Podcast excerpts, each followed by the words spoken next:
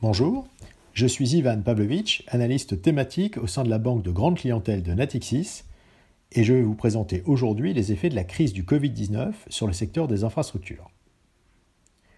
Le secteur des infrastructures, également connu sous le terme de utilities, englobe une large gamme d'activités traditionnellement non cycliques comme la fourniture d'électricité et de gaz, la production d'électricité d'origine conventionnelle et renouvelable, notamment solaire et éolienne, la fourniture d'eau ainsi que le tri et le recyclage des déchets, et enfin l'exploitation des réseaux de transport et de distribution d'électricité et de gaz.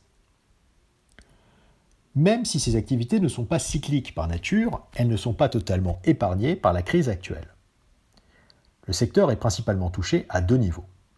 D'abord, au niveau de la consommation électrique, qui est en baisse de 15 à 25% en France, Italie et Espagne depuis la mi-mars.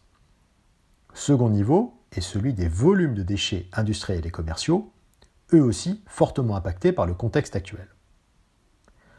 Dans un environnement économique qui va rester déprimé en Europe après la levée des mesures de confinement, les tendances en termes de volume sur ces deux segments vont vraisemblablement se calquer sur celles des indicateurs macroéconomiques dans les prochains mois.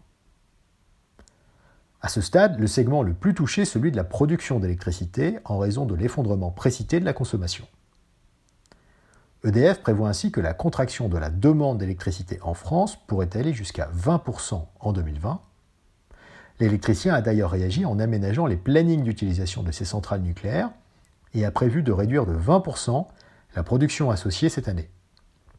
Toutefois, les prix à terme à un an en France et en Allemagne sont aujourd'hui quasiment en ligne avec les niveaux d'avant-crise. Malgré ces impacts, le secteur des infrastructures devrait beaucoup mieux résister à la crise actuelle que les secteurs cycliques, et ce pour cinq raisons. Tout d'abord, ce secteur offre des services essentiels au bon fonctionnement de l'économie moderne.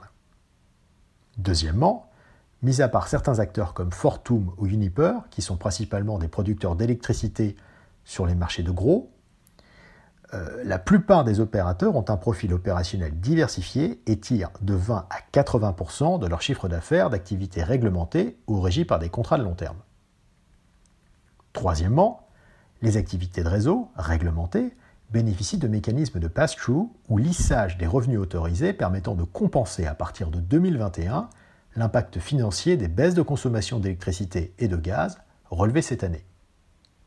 Quatrièmement, les acteurs du secteur peuvent répondre à la dégradation de l'environnement général en activant différents leviers de consolidation de leur profil financier, comme la réduction des dividendes et la baisse des charges d'exploitation et d'investissement. Enfin, tous les acteurs du secteur conservent une excellente capacité d'accès au marché de capitaux, même dans les périodes les plus tendues, comme vu récemment. Au total, en tenant compte de tous ces paramètres, et à l'exception de certaines situations spécifiques, nous prévoyons que la contraction de l'EBITDA dans le secteur en 2020 sera limitée, de l'ordre de moins 5 à moins 10%. À plus long terme, la crise actuelle peut-elle avoir des conséquences structurelles sur le secteur? Même si la crise va affecter la génération de cash flow des acteurs du secteur, elle ne nous semble pas remettre en cause leur feuille de route stratégique. Avant la crise, la plupart des acteurs, si ce n'est tous, s'était engagé dans d'importants programmes de transformation pour se conformer aux politiques de transition énergétique et de décarbonation à l'œuvre au niveau européen. Au cours des cinq dernières années, les utilities ont consacré l'essentiel de leurs dépenses d'investissement au développement de capacités renouvelables et au déploiement et à la digitalisation des réseaux. Dans le secteur électrique, les efforts de modernisation sur les réseaux portent sur l'intégration de capacités de production renouvelables. Dans le secteur du gaz, ces efforts, plus récents, concernent des initiatives d'intégration des gaz bas carbone comme le biométhane et l'hydrogène, afin de favoriser leur transport par les infrastructures existantes.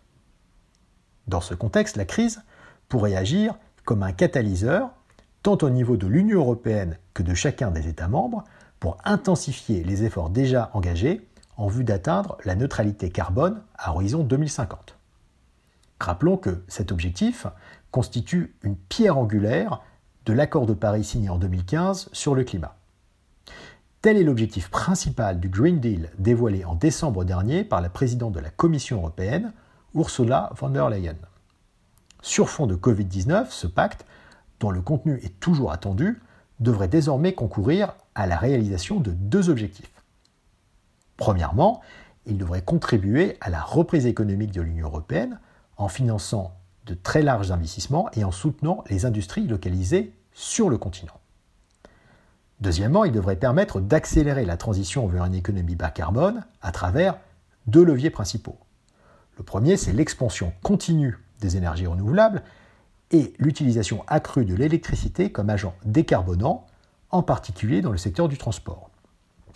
Le second levier, c'est le développement de l'hydrogène vert comme substitut au charbon, au pétrole et au gaz naturel, soit comme matière première, soit comme vecteur énergétique dans des industries difficiles à décarboner, comme la production d'acier et le transport.